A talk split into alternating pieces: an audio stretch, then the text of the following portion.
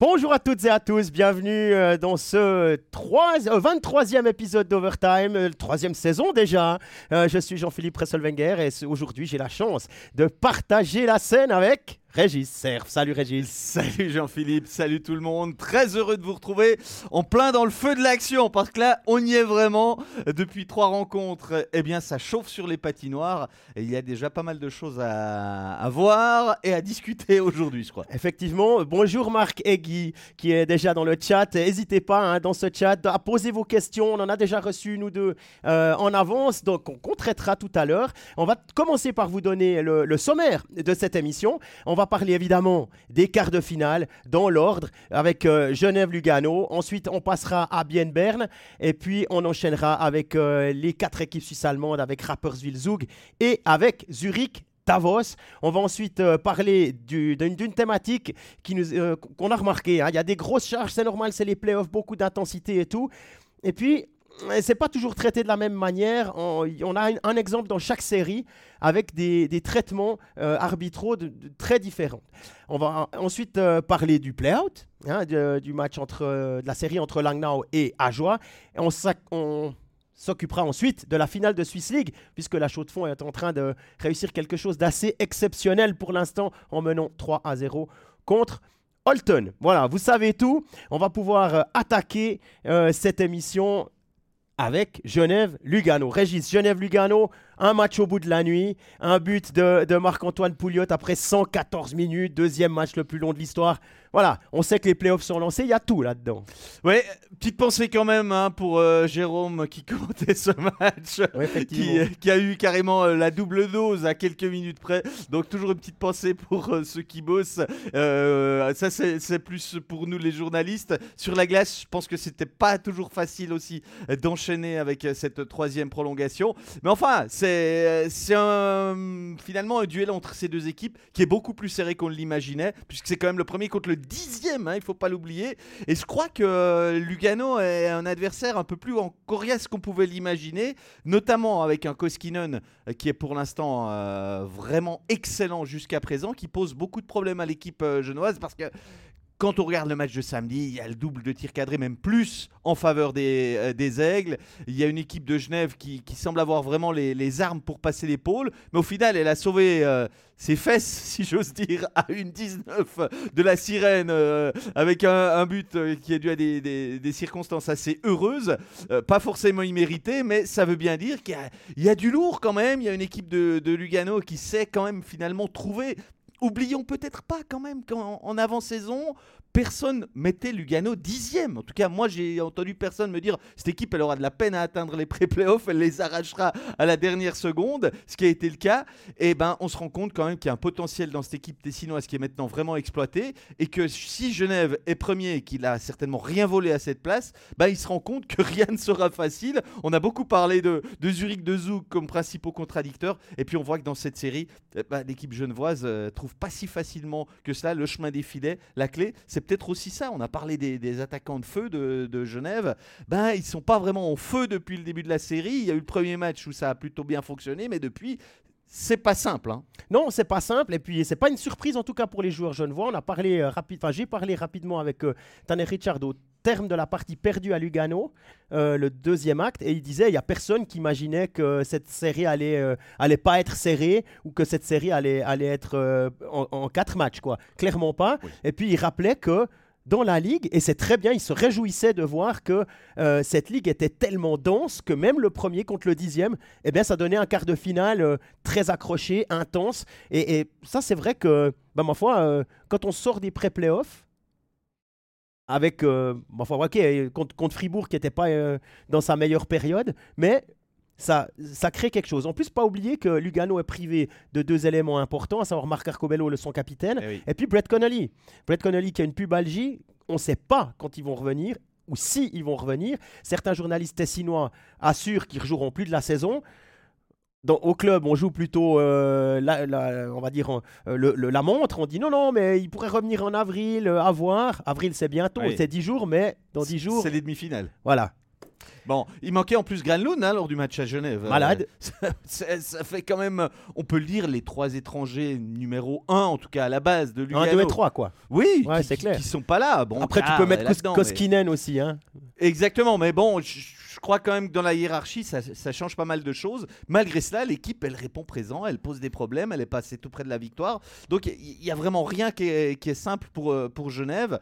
Mais enfin, il y a 2-1 l'équipe est en tête. Si elle va gagner le match après au Tessin, ben, elle aura quand même une voie assez euh, ouverte, j'ai envie de dire plutôt dégagée, pour aller s'imposer dans cette série. Il y aura un match important euh, demain. Ouais, ouais, les matchs 4, euh, évidemment. Surtout là, toutes les séries sont à 2-1. Ça, c'est très bien. La différence, nous dit Valentin Écuyer sur le, chat, la différence dans, la série, euh, dans cette série, c'est que Koskinen est en feu. Il est en train de surjouer et maintient Lugano dans cette série. J'ai pas eu l'impression qu'il surjouait lors de l'acte 1, sans, non. vouloir. non, ben voilà, l'acte 1, c'est là où il donne ce, but à Artikainen. Hein, Exactement. En premier tiers. Oui, puis il en prend quand même 5 au total. Donc, oui. Après, Koskinen, déjà dans les pré-playoffs contre Fribourg, c'était c'était du lourd hein, qu'il a envoyé. Mais c'est un spécialiste, hein. c'est un spécialiste. Démonté en puissance. Voilà, autant euh, son passage en Amérique du Nord en saison régulière avec les Edmonton Oilers n'avait pas été au niveau statistique quelque chose d'extraordinaire, mais il n'était pas non plus dans une équipe extraordinaire.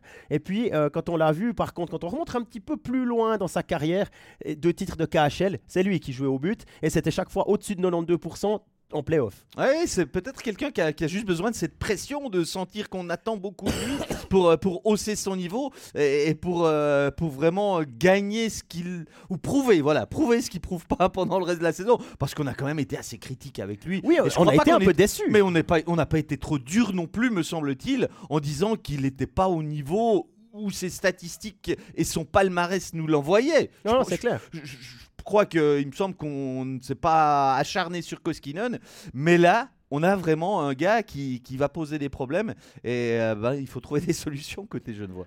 Oui, bonjour Quentin hein, qui vient de nous rejoindre. N'hésitez pas, non, hein, je vous rappelle à rappeler, à, poser vos questions dans le, dans le chat. À Genève, euh, le but de Pouliot, hein, c'est un tir de Richard dans Powerplay. Marco Muller était, était en, en en prison pour deux minutes. Euh, Quentin Delavie nous dit Desclous n'est pas extrêmement rassurant. J'aimerais bien voir Maillère demain du côté de la Rezega. Ça, c'est l'éternelle question du numéro 1 en playoff. quel est le message qu'on envoie à Gauthier Desclous si on l'envoie alors qu'on a gagné? Moi, je, pense qu'on ne peut pas changer Gauthier s'il est en pleine forme physique. Au terme d'une victoire en playoff, Enfin voilà, on en parlera tout à l'heure avec Bien Bern pour parler justement probablement des gardiens. On va pas euh, déjà griller notre, euh, notre idée de, dans quelques minutes. Mais je pense que Gauthier Desclous, il a quand même il n'a pas pris trois rouleaux euh, lors du match au Vernet il y a trois jours. D'accord, euh, Lugano s'est pas montré très dangereux. Je crois qu'il y a 27 tirs cadrés sur, euh, sur 114 minutes, c'est pas beaucoup. Mais quand même, lui imputer une part de responsabilité dans les difficultés de son équipe sur cette rencontre, ça me paraît être quand même un peu cruel quand on voit qu'il y, y, a 60 tirs cadrés dans, de, de l'autre côté. Donc. Ouais, c'est peut-être pas encore un Gauthier des Clous taille champion, ça, ça, peut encore tout à fait venir, mais vraiment, je ne crois pas que c'est le problème de Genève actuellement. Oui, effectivement. Il y, a, quelque chose qui pourrait commencer à, faire mal du côté de Genève, c'est le, temps de, le temps de jeu des étrangers. Ah. Le temps de jeu des étrangers qui est souvent dans les équipes comme Zug ou Zurich un peu dilué, euh, dilué en, en tout cas maîtrisé. À Genève, il semble que vraiment on veuille absolument pousser pour faire la décision. Et, non, bon, alors là, Jean-Philippe, non mais Jean-Philippe, Ernest, c'était pas du déplacement au Tessin. Il est ah. resté dans un lit pour se soigner, donc il avait les fourmis dans les ouais, jambes. Mais bon, 55 minutes de jeu. Ok, il y a trois overtime, trois prolongations, mais 55 minutes sur la glace. C'est quand même énorme. Le deuxième, il est même pas à 45 ou tout juste à 45, 43 minutes. Je crois que c'est Vatanen. Euh, non, c'est pas vrai. 45, c'est Carrère. 45 Carrère, 43 Vatanen. Et, et monsieur King Henrik Tom Ernest, c'est 55 minutes de jeu. C'est juste hallucinant. Ouais, mais je crois qu'il faut quand même avoir un sacré physique pour être capable d'endurer ce qu'il endure. Alors, il a l'habitude de jouer ses 28, voire 30 minutes par match en championnat régulier. Mais quand on arrive à 55 minutes, euh, on se demande comment euh, il se lève le lendemain et il arrive à, sortir de son lit. Hein. Moi, je, je, respect pour ça. C'est quand même beaucoup. Oui, quand même beaucoup. mais c'est pas seulement ça. Là, on parle d'un truc exceptionnel, trois prolongations. Mais dans le premier match, il avait aussi, euh, Yann Cadieux avait aussi tiré sur Artikainen, sur, euh, euh, sur Vatanen, sur Remarque, sur Phil Poula. est-ce qu'à la longue, ça peut pas lui jouer des tours? Et puis, évidemment, alors il est, il est privé d'un gars qui pourrait euh, mener une ligne intensément, c'est Noah, Rod, qui est toujours pas, euh, qui n'était pas du, du, troisième match non plus. Et je me dis que euh, son retour pourrait donner à, Yann Cadieux la possibilité de donner plus de temps de jeu à cette ligne avec Rod, Richard et Miranda qui pourrait reformer. C'était en tout cas celle-là qui était, qui était mise en avant lors de la première euh, partie. Oui, ben, c'est quand même assez habituel. On n'est pas vraiment surpris quand même de ces temps de jeu parce que dans le championnat, on a, on a toujours euh, un peu plus forcé sur les blocs 1 et 2, sur les joueurs majeurs. Et puis ceux qui sont un peu plus en arrière dans l'alignement, ben, ils se contentent souvent un peu des minutes annexes. Donc, quelque part, c'est pas surprenant. Après, quand on commence un match, qu'on voit que tout se passe pas de manière idéale, on peut gérer les temps de jeu de manière équilibrée, qu'il faut revenir à égalité, qu'on arrache à, la, à deux minutes de la fin, on entre en prolongation, qu'est-ce qu'on fait? On, c'est quand même difficile de donner exactement le même temps de jeu entre un quatrième bloc et, un premier. Euh, non, non, j'ai pas parlé du même temps de jeu, j'ai parlé d'une gestion différente. Je veux dire, les quatrièmes blocs, ils sont à 10 minutes, dans, dans ces équipes comme Zug Zurich, 10 minutes, et puis les autres montent à 25. Euh, c'est rarement, quoi. C'est plutôt 19, euh, 21, quoi. Par là. Mais bon, on verra bien. Tant que tu gagnes, t'as raison. C'est toujours comme ça. Hein. C'est exactement ça. Et, c'est ce que j'ai envie de répondre euh, à, Valentin, qui, euh, Valentin qui nous parle de, des clous pas euh, tout blancs sur les réussites de, Lugano. À la fin, tu gagnes. Et franchement, le sortir pour mettre Maillère, bon, bah, probablement que Maillère sera quand même au niveau, mais on n'est pas à 100% sûr qu'il fasse un gros match et tout. Et puis après, est-ce qu'on n'a pas déstabilisé euh, Gauthier Desclous en lui disant tu gagnes, mais tu euh, t'es pas assez bon pour nous, euh, on a, on a plus mhm. besoin de toi moi, je ne suis pas pour, en tout cas, un, changement de gardien maintenant. S'il y a 2-2 dans la série, ben, rediscutons-en pour, euh, pour c'est aussi, c'est aussi des gardiens qui, qui, euh, qui, ont des caractères un peu différents. Hein. Vous avez un Gauthier Desclous qui est, qui est très, euh, qui a une concentration, qui, ne fait pas de mouvement. il est petit, il est hyper vigou, c'est tout. Mais c'est pas lui qui va faire une sortie derrière sa cage ou, ou, ou, sortir un petit peu de manière fofolle. Hein. Ah, il est plus canalisé. Hein. Oui, mais peut-être qu'en playoff, tu as plus besoin de ça. Ouais. Et puis euh, Maillère, ça va être un gars qui tout à coup te sort un truc incroyable. Comment il arrête ça? Mais par contre, il va peut-être te coûter, ça s'est déjà vu, il s'est amélioré de ce côté-là, c'est clair. Hein, son côté fantasque, il existe toujours, mais il est un petit peu plus en retrait. À voir. Mais moi, je, malheureusement, là, il n'y a pas de débat entre nous parce que je suis, je suis d'accord avec toi. Je pense pas qu'il faudrait euh, commencer à, aller euh, gratouiller là-dedans. Il y a peut-être d'autres trucs dans le C'est sensible, les gardiens. Exactement. C'est pas comme un joueur de champ. On va juste encore un mot sur euh, un homme euh, côté euh, un homme du côté de Lugano, c'est Daniel Carr. Daniel Carr, il a eu une saison vraiment bizarre. Il est arrivé, déjà quand il était arrivé, il y a, deux saisons si je ne me trompe pas, il est arrivé, il a, fait, il a vraiment fait une belle saison. On se disait, tiens, ça, ça va être un atout majeur. Maintenant, il est habitué à la Ligue. Il y a eu cette, euh, son problème Covid long, il savait pas trop ce qu'il avait, où il a mis en doute le, en, cause le, le, médecin de Lugano. Ensuite, il est, il est revenu, il y a une commotion, il est revenu, et là maintenant, eh bien, euh, il est, c'est vraiment le leader de son équipe. Euh, encore une fois, à Genève, en l'absence de Granlund, il marque et puis il marque des buts qui sont pas euh, c'est pas c'est pas du rugby euh, du rugby. Il y avait le Six Nations évidemment hein, non puis il y a certains matchs c'est un peu du rugby ouais alors entre Ridi et Schmutz là il y a eu il y a eu deux trois trucs euh, on parlera de ça tout à l'heure. Non du, du, hockey champagne mais, mais mais il est assis par terre enfin il, rappe, il racle des pucks un vrai joueur de playoff. Ouais ouais et puis alors quand il marque il va encore chambrer le chambrer le jeune voix qui a perdu le puck hein, si, si, jamais ah ouais d'accord il a fait ça, aussi. Il y a Gaëtan hein, aussi qui a fait ça et Bader qui voulait le le, coincer à la ligne bleue, puis qui ensuite euh, lui permet de mettre une, jolie lucarne. Bon, bon, toujours est-il qu'ils ont perdu bien. Après, on en parlera tout à l'heure. Genève, eux, et puis Lugano aussi. Les... Donc les deux qui ont chambré, ils ont fini par perdre le, le match. Ah, peut-être une petite leçon Non, non, non, non. Ça fait partie du jeu. Euh, que penser de lui? Alors, Kevin Buffard nous demande que penser de lui à la fin du match et son attitude. Mais on parle de qui? Euh, il nous dit pas de qui on parle. Est-ce qu'on parle de Daniel Carr? Est-ce qu'on parle de Valker? Est-ce que évidemment il y, a eu, eu beaucoup de frustration côté Luganais euh, à la fin du match après le but de, de Pouliot.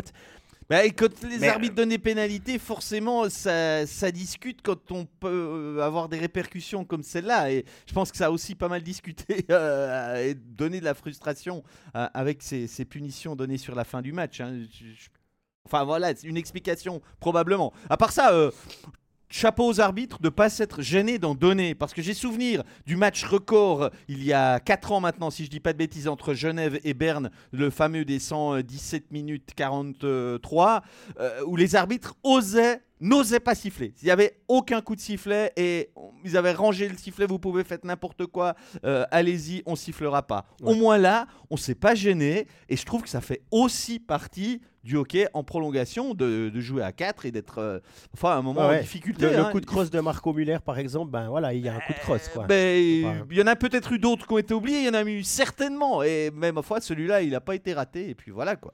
Ah ben voilà, la réponse, c'est car. Ouais, car. Alors, car, effectivement, moi, je dois vous avouer que j'étais dans mon canapé, j'ai éteint, j'ai pas vu car, j'ai pas vu ce qu'il a fait, donc euh, je peux pas vous répondre. Je sais pas si toi tu l'as vu. Ben non, parce que malheureusement, j'étais sur la route en train de rentrer j'étais encore pas rentré ah, bah oui, évidemment. match que je commentais euh, ce Donc, là On n'a pas vu car on a vu, j'ai, entrevu Valker qui était qui, est allé euh, dire son avis aux arbitres, mais sinon, d'ailleurs il a été puni d'une méconduite, pour le match. Exactement. Prochain match entre ces deux équipes, mardi à Lugano. Demain déjà. Ouais, demain à Lugano. Frotte les mains frotte les mains. Ouais, bah, les Genevois vont, probablement partir aujourd'hui. Exactement. Avec le quart. On espère que tout le monde aura récupéré, même Jérôme qui sera à nouveau commentaire si j'ai bien noté. Oui, c'est juste. Donc tout le monde aura dû récupérer. Euh, tu, m'as dit l'heure d'arrivée du quart de Lugano ouais, ils, sont, ils sont arrivés, le, chef matériel a mis une petite vidéo là, sur euh, les réseaux. Ils, sont arrivés à 6h. 6h euh, hier matin. exactement, dimanche matin à 6h. Gaëtan Grossrider, salut Gaëtan. Le, père Cadieux, ouais, le, ouais, Paul-André Cadieux a perdu en tant que favori en tirant sur ses étrangers. Bikov comme Outov à mhm. l'époque. Oui, oui, c'est juste. Il, est en train de laisser entendre tel père, tel fils. Ouais, mais je crois pas. Je pense que, bah, encore une fois, tant qu'on gagne, on a raison. On verra jusqu'où ira, ira Genève. Il faudra déjà aller gagner une fois à Lugano. Et puis, euh, Ça simplifierait les choses. Hein, voilà, ça de ne pas aller au, au, septième match. Si on devait donner maintenant, après trois matchs, moi j'avais dit 4 à 1 pour Genève avant le, avant le début de la série. Je pense que ce sera plutôt 4-2. Euh, Mais. Euh, ouais, ça me paraît assez défendable, 4 à 2, que Luganais en gagne encore une. Je pense qu'à la longue, Genève va quand même passer l'épaule. Oui. Le, potentiel est plus grand, euh, la profondeur me semble quand même un poil plus importante. Voilà. Euh, on va encore juste. Ah, que pensez-vous des agressions répétées sur Artikainen qui lui est resté cool, voire plus? Alors, c'est Pierre Richon qui nous pose la question. Pierre, on va traiter exactement cette thématique-là euh, tout à l'heure dans les charges, charges dangereuses qu'on a, qu'on a teasées là en tout début d'émission. On va déjà passer en revue les quarts de finale, les quatre euh, séries, et puis ensuite on, parlera de ça, parce qu'effectivement, ça nous a euh, interpellés également. Genève-Lugano, on met un trait sur cette série, et puis on passe à Bienne Berne. Bienne qui mène toujours 2 à 1, mais qui s'est fait surprendre dans sa Tissot Arena par un Berne qui a montré un visage tout différent de ce qu'il avait pu montrer à la post-finance. Oui, tu, penses en particulier à un joueur qui incarnerait un peu le CP Berne de temps à autre, euh, en parlant d'attitude. Un gars qui avait un casque jaune Oui, mais évidemment. Qui a signé deux ans dans un club éliminé? C'est ça, hein on parle du même. Non, je crois que c'est vrai que Dido s'est un peu euh, assagi sur ce match sur ce match. On verra si ça dure. J'ai de la peine à penser qu'il est encore capable de tenir 3-4 euh, rencontres sur le même niveau. Mais euh, ça, ça, peut aider de temps en temps d'avoir quelqu'un qui, qui reste, j'ai envie de dire, un peu plus dans les clous. Puis on a vu que ça dérangeait pas au niveau du score. Bien au contraire, puisque le CP Bern est venu l'emporter. moi, je ce matin, je, lisais euh, les propos de nos confrères du journal du Jura qui disaient attention au syndrome HCBN ah. qui mène souvent de 0 et qui ensuite s'effondre pour perdre la série. Euh, il citait les trois précédents euh, qui, sont arrivés aux au Biennois. J'espère pour cette petite idée lancée qu'elle est ce ne sera pas le cas euh, cette saison quand même, parce que je crois qu'ils méritent vraiment d'aller beaucoup plus loin que les quarts de finale, euh, les, Biennois, sur ce qu'ils euh, ont proposé jusqu'à présent. Mais après, il peut y avoir un espèce de petit syndrome qui, qui, rentre dans les têtes. Bon, ça, c'est pour la petite digression, pour l'état de la série, 2 à 1 donc maintenant, toujours pour les Biennois. Moi, ce que j'ai envie de me mettre quand même en avant dans cette partie, c'est que là, on a dû changer de gardien c'était pas une décision de, sortir Ceteri. On sait qu'il euh, y, avait il y avait une naissance ce jour-là euh, du côté de la famille Ceteri. Euh, l'événement était encore plus heureux qu'une victoire en playoff. Donc, aucun doute, qui, c'était normal qu'il ne joue pas. Mais sans vouloir pointer du doigt Joren van Pottelberg, JVP, on c'est quand même pas tout à fait la même chose. On le fait rentrer comme ça dans, dans ce match. Euh, c'est compliqué de se mettre tout de suite au niveau. Et je suis pas convaincu qu'il y aurait pas 3-0 dans la série si c'était pas un, un qu'on a vu sur les, sur les deux premiers. Ouais, il est à plus de 96% hein, sur les deux premiers. Donc euh, effectivement, c'est difficile. Mais bon, on peut pas, on peut pas. C'est comme ça faut faire avec ce qu'il y a. L'histoire, elle est là, mais pour donner quand même une explication et puis peut-être pour, euh, pour rassurer. Voilà, pour et rassurer même, Et puis même avec un gardien qui fait des erreurs, on peut gagner à l'extérieur. Parce que le but, euh, le deuxième but de Gaëtan Haas, c'est quand même Philippe Vutriche qui se le ramène dans le but avec sa crosse. Donc, euh, énorme erreur. Par contre, Philippe Vutriche, après son erreur, pour, pour éviter que Bien marque à nouveau, il a été énorme, notamment sur une action entre Delémont et Rayala Delémont qui attire les deux défenseurs à lui, qui fait la passe à travers, et Rayala qui reprend direct. Et là, Vutriche a été exceptionnel dans son déplacement et dans, le, dans son travail avec la mitaine. on est toujours partagé quand on voit ça, parce que à la fois on sait ce que c'est que de concéder un but, parce que je pense que quand on concède un but qu'on peut imaginer évitable, deux gros arrêts derrière ne, ne le font pas oublier. Tu vois ce que je veux dire? C'est clair, c'est clair. Et ça quand même parce que ce moment-là où on prend ce but, il va, il va rester définitivement ancré, c'est ineffaçable. Alors qu'on peut se dire que si on l'avait pas pris, ben, peut-être derrière l'équipe aurait, aurait marqué, on aurait marqué un de plus. Donc je pense que les conneries de Vutriche ou les, les bêtises, là, il y en a une. En tout cas. voilà, euh, je pensais aller parce que depuis le début de la saison, je le trouve pas euh, impressionnant et je ne suis pas, je suis pas convaincu euh, pour l'instant par par Vutriche depuis plusieurs saisons. Donc je pense que pour Berne, c'est encore un vrai souci. Euh, je ne vais pas revenir là-dessus. Il y a, un Karunen qui est là, on ne l'a jamais fait jouer. Je ne sais pas si on, on, veut masquer un problème physique de sa part, mais moi j'ai toujours pensé que si Berne avait eu des ambitions de faire un titre national, eh ben, il aurait lancé Karunen en fin de saison régulière, et à la place, ben, on a décidé de faire 100% confiance à Vutriche. Manzato on l'a aussi euh, mis au placard, si j'ose dire. Et je pense que c'est une chance pour le HC Bien de, se retrouver là. Quoi. Ouais, il a fait hein, ses classes à Langenthal. Ensuite, il est venu un petit peu en, National League. Ensuite, un peu, un peu plus. Il, est, il s'est établi en saison régulière. Et là, il découvre vraiment euh, les playoffs. On va dire, c'est là, maintenant, il est en train d'apprendre ce, ce, step suivant. Parce que Berne veut en faire un Tosieux, veut en faire un Burer. Donc, oui, bah, euh, on fait un pari, mais est-ce que ce pari, il, se prolonge pas, il se prolonge pas Et pour moi, il a toujours pas éclos. S'il est capable d'éclore un jour, de montrer que c'est vraiment un grand gardien de, de, National League, un, un, Tosio, un Burer, un Genoni. Moi, j'ai des doutes. Voilà. Ok, on verra, on verra. Ça, se développe un peu plus tard, les gardiens. Lucas Faton hein, qui nous dit euh, Berne retourne le match sur un 5 contre 3 accordé suite à une pénalité obtenue par Di Domenico sur une immense simulation. Très fâché, Lucas Faton, euh, qui, est, suivi par certains supporters biennois évidemment.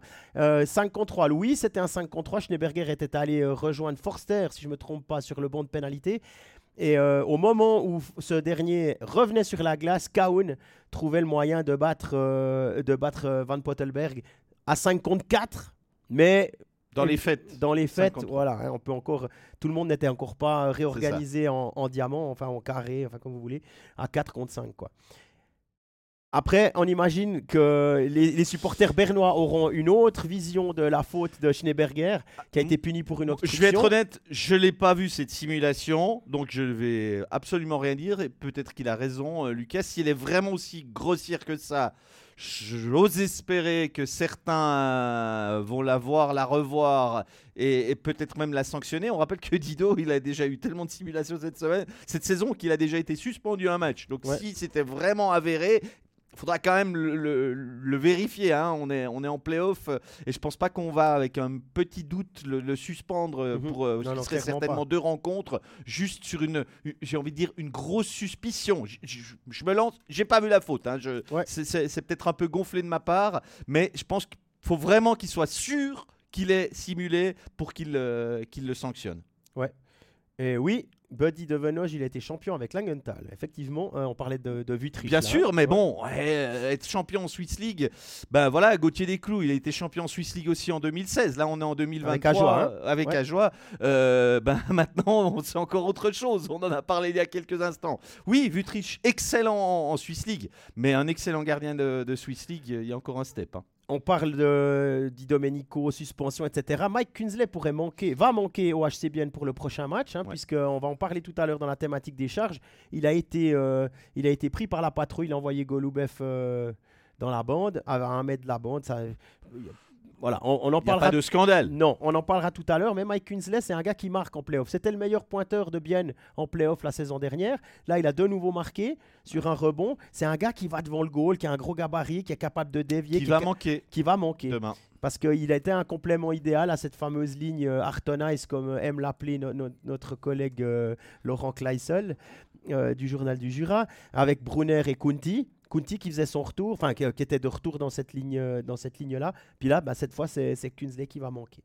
Euh, si on jette un petit coup d'œil à Berne, Kaun, qui a manqué une immense partie de la saison à cause d'un problème à l'épaule, est vraiment de retour. 23 matchs, 21 points. L'année passée, c'était plus d'un point par match en saison régulière. Euh, et là, en playoff, depuis, depuis, le début, depuis le début des pré-playoffs, c'est 6 points en 6 matchs. Ouais, mais moi, je, je me rappelle, je crois, j'avais commenté son premier match pour le retour. On le sentait en dedans, un peu comme un gars qui arrive en début de saison, qui doit monter son niveau. Donc, si maintenant on arrive à, un point par match, euh, même un, ouais, un point par match, exactement. C'est pas très surprenant parce que au début, il a, il a vraiment dû ramer pour euh, se remettre au niveau. On peut bien imaginer que c'est pas évident quand on euh, revient euh, au début d'année, qu'il faut être prêt pour les playoffs un petit mois plus tard. Ben, Kaoun, après, c'est un potentiel. On, sait très bien que s'il avait fait toute la saison à Berne, je pense que Berne aurait eu moins de problèmes pour atteindre les, les pré-playoffs, voire être un vrai candidat aux playoffs comme on l'imaginait. Je pense que ça explique une partie des difficultés bernoises cette saison, l'absence de Karoun. Et l'absence de, de. Parce que Karoun, là, sur son côté droit euh, du, power play, il, peut tout faire. Hein. C'est un gars qui peut shooter précisément et, trouver la lucarne de Van Pottelberg comme il l'a fait euh, l'autre soir, euh, samedi. Et puis, c'est aussi le gars qui, voit qu'un un défenseur anticipe pour lui bloquer la ligne de shoot et puis envoyer cette passe directement à, travers pour un gars qui est libre. Quoi. Donc il, est vraiment imprévisible. En plus, quand il faut aller récupérer un puck, il a trois, deux, trois premiers coups de patin qui sont hallucinants. je crois que, bon, moi, sur trois, coups sur 3 mètres, il me prend 3 mètres, quoi, à peu près. Mais, 50. Ouais, 2,50. Mais même, même sur des gars expérimentés, alors Forster, il compense un petit manque de vitesse par rapport à Kaun par euh, l'anticipation, le placement et tout ça. Énorme expérience. Mais en un contre un, t'oublies quoi. Oui, oui c'est un potentiel. Non mais c'est un, vrai joueur de NHL. Quand il a hein, vraiment une explosivité sur deux, trois coups, les deux trois premiers coups de patin qui, qui sont vraiment euh, exceptionnels. Et puis je voulais juste dire un truc, Mike Kunsley joue aussi à 4 contre 5. C'est aussi un joueur intéressant en box-play euh, et, précieux. Et du coup, quand tu as Dido d'un côté, Kaun de l'autre, euh, tu as le, grand gros Moser devant le goal, et puis encore euh, un, qui fait le tour, là, c'est Lindbergh, avec ou Sander ou Löffel à la bleue. Bon, il faudra faire attention. Tu me tends un tout petit peu la perche parce que j'avais quand même envie de faire une remarque sur les supériorités numériques de, ces playoffs. Le, pourcentage, il est beaucoup moins haut, en tout cas il n'est pas aussi haut qu'en championnat régulier. On était quasiment à 21,5%, on est un peu plus que 18%, j'ai regardé les statistiques euh, avant cette émission. Donc on est moins haut qu'en championnat régulier. Mais par contre, j'ai remarqué que sur les actes 3, ceux qui se sont déroulés hier soir et samedi soir, toutes les équipes qui ont gagné, elles ont marqué en power play. Et je pense que là, il y a quand même des éléments à se dire. Le power play, on peut. Il y a un moment donné où ça doit fonctionner, il y a un moment donné où ça doit être un, apport. Et si on n'a pas ça, je suis persuadé que c'est impossible de gagner une série dans, un championnat aussi dense, dans des playoffs avec 10 équipes dont on voit qu'elles sont capables de, toutes se battre. Moi, le, le, constat que j'ai envie de faire là, c'est quoi qu'il en soit, sur ces 8 équipes qui restent, mais si vraiment il y en a une qui doit sortir, sortir qui était une des favorites qu'on a, qu'on a souvent citées, il n'y a pas de honte parce qu'on voit vraiment que tout le monde a un niveau. Waouh J'ai envie de lever les yeux au ciel, quoi. Ouais, bah, l'apport des six étrangers, il n'y a pas que du mauvais. De ce, du côté spectacle, euh, je pense qu'on est servi. Hein. Non, alors. Euh, Et niveau de jeu. Euh. Oui, alors. Rien, rien qu'un gars comme Texier à Zurich, là, il c'est impressionnant. Valmark, Texier, Lettonen. Enfin, on en parle. Ben, on va en parler bah. euh, tout à l'heure. Ah bah, on, hein, on, a encore des questions? Sur euh, Bien Non, pas encore. Je crois pas. On va juste euh, rafraîchir tout ça, voir si contrôler. contrôler. Non, rien de plus. Hein, on va passer à la troisième série de ces quarts de finale, à savoir celle que tu as suivie. Celle qui met aux prises Rappersville au double champion suisse et VZ, Zug. Rapi, qui, euh, qui a fini par gagner, qui a fini par en gagner une. Mais, alors, si elle est méritée, celle-là, euh, elle est amplement méritée parce que Rapid se donne beaucoup, beaucoup de peine pour euh, faire le jeu, jouer son jeu de, de possession de puck, créer beaucoup, même quand il n'est pas obligé de le faire, il ne recule jamais, il essaie, il est ouais, chapeau quoi. Il y a un état d'esprit dans cette équipe. Euh, on comprend pourquoi elle termine troisième quand on voit ça. Ça fonctionne dans beaucoup de secteurs. Problème pour elle, c'est qu'elle a en face une équipe qui a une confiance incroyable, un gardien qui est, euh, au top avec Genoni, et puis euh, Zoug donne l'impression, ça marche la plupart du temps, mais hier ça n'a pas marché, heureusement pour le sport, j'ai envie de dire, Zoug donne toujours l'impression que on va y arriver on va y arriver. Euh, ne vous inquiétez pas, on est mené, on va pas paniquer, on va rien changer, tôt ou tard ça va rentrer. Et ils nous ont quand même pendant deux matchs fait le coup jusqu'à pousser le bouchon à, retourner la situation dans les trois dernières minutes de l'acte 2. Ça c'était l'acte 2. Ça c'était un peu le pompon alors que Zoug a été mené trois fois dans le match. Et puis là ils finissent par le gagner sans avoir même besoin des prolongations. Donc euh, moi je trouve que Zoug est, impressionnant dans, l'attitude, pas forcément dans le jeu parce que euh, quand même le jeu de Zoug il est, il est pas toujours euh, aussi étincelant qu'on pourrait l'imaginer. Il y, y a des périodes compliqué, mais souvent, hier ça n'a pas marché, mais sur les deux premiers matchs, clairement, allez, c'est pas grave, tôt ou tard, on va se ressaisir et ça, ça fonctionne. Il y, a, il y a clairement l'expérience et la confiance d'un champion. Il y a peut-être aussi des joueurs qui ont plus de bouteilles qu'à Rapperswil. On l'évoque souvent entre nous. La profondeur de l'effectif, eh ben, elle est pas aussi conséquente. C'est clair que Forer, Tsanger, ils auraient peut-être pas de place à Zurich, quoi. C'est exactement ça. Mais il y a aussi une première ligne à, une première ligne à Rapperswil qui est quand même d'un sacré niveau, hein, avec Auberg, avec Rowe et avec Chervenka. Ouais. Wow. Puis ensuite, euh, c'est pas mal avec Moy, Albrecht, et puis euh, son nom m'échappe. C'était la mère qui jouait au. La mère, peut-être, ouais. non, j'ai un doute. Je sais plus. En tout cas, il y a très jolie but de Jérémy Vic d'ailleurs euh, au passage. Oui, c'est vrai. Donc Rapperswil, je trouve, est, vraiment au niveau où on pouvait l'attendre. Euh, moi, je me suis quand même interrogé euh, dès le premier match, et je soulève encore cette question maintenant au sujet de Rapi. Est-il capable de tenir avec une telle intensité sur 6-7 matchs? Et si je dis ça, je fais référence aussi à la, saison dernière, où il y avait 3-0 pour euh, les Saint-Gallois. Ils ont perdu contre Davos. Exactement, ils ont fini par s'incliner 4 à 3. Ouais, alors. Parce que ça demande énormément la manière dont ils jouent. Quoi. Ouais, Rappi, ils ont, ils ont, dans les trois matchs, ils ont été devant aux expected goals sur tous les matchs. Et puis, euh, bon là, ils ont, passé, ils ont réussi à passer devant en power play. Hein, tu parlais des situations spéciales par euh, Albrecht. C'était à la mi-match. Et c'était euh, consécutif à une pénalité de 5 minutes plus renvoi au vestiaire du défenseur suédois Christian Jos. Oui. Normalement, il va. Il y a une question d'ailleurs. Est-ce que à la pénalité. Stéphane. Stéphane, ouais, Stéphane, est-ce que la pénalité de match contre Jos, Jos n'est-elle pas trop sévère? Les 5 minutes auraient déjà suffi à mon avis car le joueur de Rappi le cherche un peu. Ah, alors j'ai franchement regardé cette scène hier soir à 5 reprises pour euh, me faire une idée. Et je pense quand même que elle est assez méritée. Ah Je suis assez d'accord avec les arbitres pour le coup. Ok. Alors après, on peut euh, chipoter, est-ce qu'il fallait se contenter de 5 minutes et pas donner la méconduite? Mais quand même, le coup, il est il est bien, il est bien senti quoi. Il y a, déjà un premier cross-check de Dios qui fait passer le message. Euh, qui était-ce d'ailleurs? C'était pas Forer euh, qui euh, C'était Dominique Lamère. C'était Lamère, ah oui, 85-89, j'ai croisé.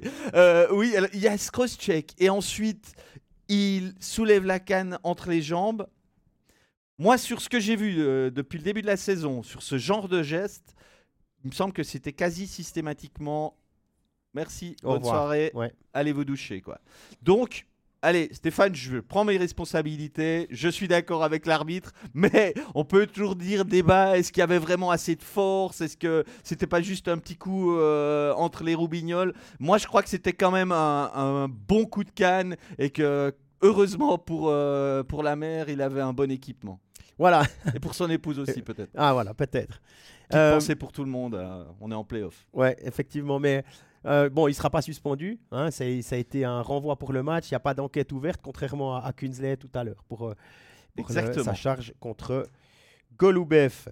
Euh, qu'est-ce qu'on a encore? L'élément clé, ouais, à mon avis, voilà, ça c'est mon avis. Hein.